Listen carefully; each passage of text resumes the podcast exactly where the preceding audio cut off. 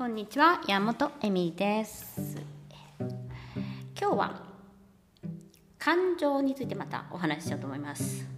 というのはですね感情ということはとメンタルのお話をするにあたってねすごく大切なあのツールなんですね。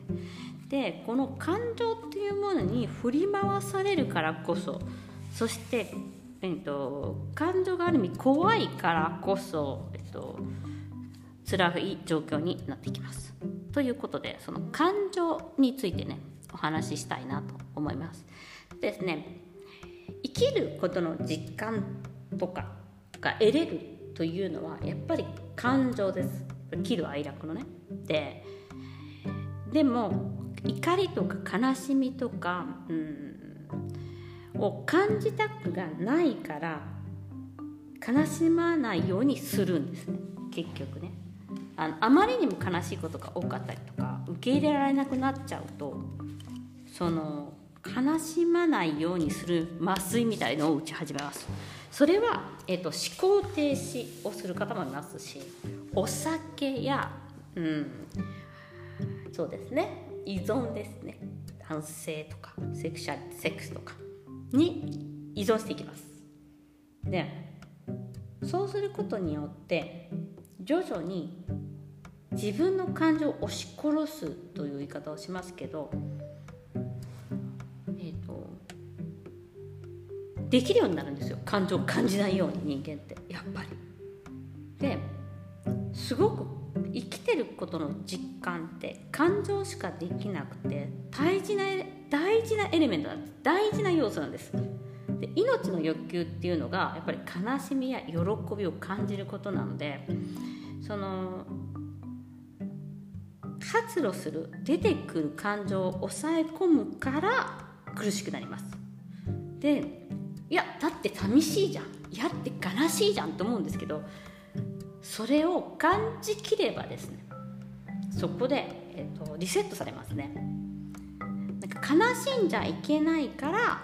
辛さになります。でその麻酔をかけて痛みを感じないようにすると何が問題かっていうとですね喜びとか楽しさとか嬉しさとか愛とかですね。いい感情ですね。あいい感情なのかな。まあいい感情をですね楽しいとか嬉しいとか好きとかいい感情をですねな感じなくなります。本当に。だから生きててもう生きてないみたいによく言ったりとか違う場所に生きてるみたいみたいに思ってる方とかも多いと思うんですけどそれってその感情を感じることをやめてしまったからなんです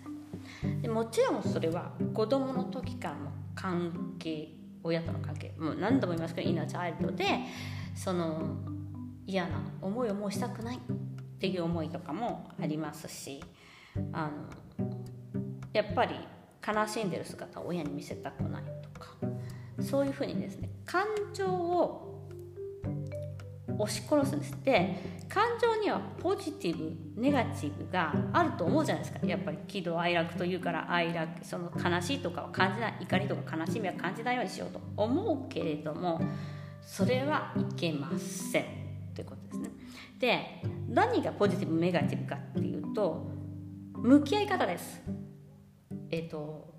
悲しいとか怒りとかモヤモヤみたいな。そのポジティブにポジティブシンキングとか言うけど無理なのその感情っていうのは両方必ず起こってくるものなんですよ。なので悲しみを味わえるからこそ喜びも味わえると。なりますね。でそのおさお結局それを抑え込むとやっぱり私はよく心のうんことか言っているんですけどやっぱ排泄物と同じで出さないと匂ってきます本当に。でまあ心が病むとか、えっとまあ虚しいとかですね生きてる意味がないんじゃないかみたいな感じになるのっていうのはやっぱり実感が持てなくなっちゃうからなんですよねそこの部分で。でいかにその感情を見つめ直すか出せるかっていうことをする練習をする必要があります。でまあよくね感情を動かす練習っていうのは、まあ辛いんだっていうことを肯定してあげるとかそういうこともそうです。悲しいんだとか私悲しいんだなっていうことを肯定してあげるっていうこともそうですしもう一つはやっぱり疑似体験ですね。あの楽しいものを楽しいと思えない。いわゆるお笑い見て笑えないとか感動的なものに感動できないとかなんかこう冷めてるっていう人はですねあの外側のドラマに感情移入するということをしてどん徐々に感情をあの戻していくっていうことが必要になります。よく言うじゃないですか。アートセラピーとかえっ、ー、となんだ？ブックセラピーみたいな。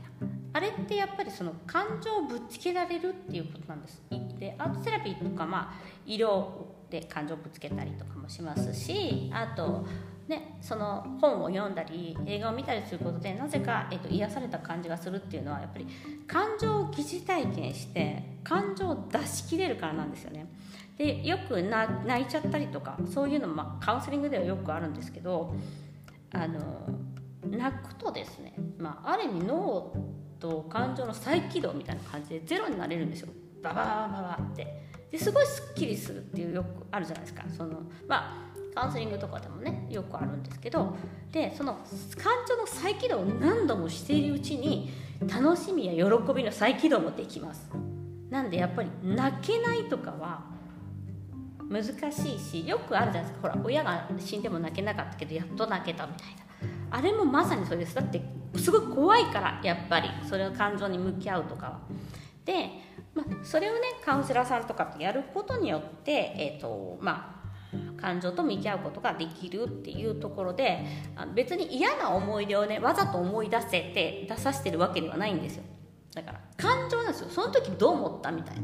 どう感じた？どんだけ辛かったっていう。感じたっていうことを忘れて、えっと、抑え込むんですね大体。嫌な思いとかも。嫌な経験とか。お母さんああ言ってたけどみたいなのとかなのでそれを抑え込まないと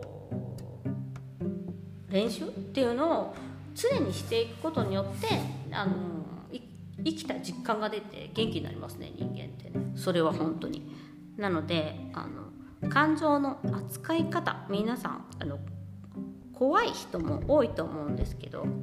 でそれをねあのじゃあ怒ってる人がなんか切れてもいいのかみたいなことをよくある話なんですけど怒りっていうのもすごい怖い感情でみんな抑え込むんです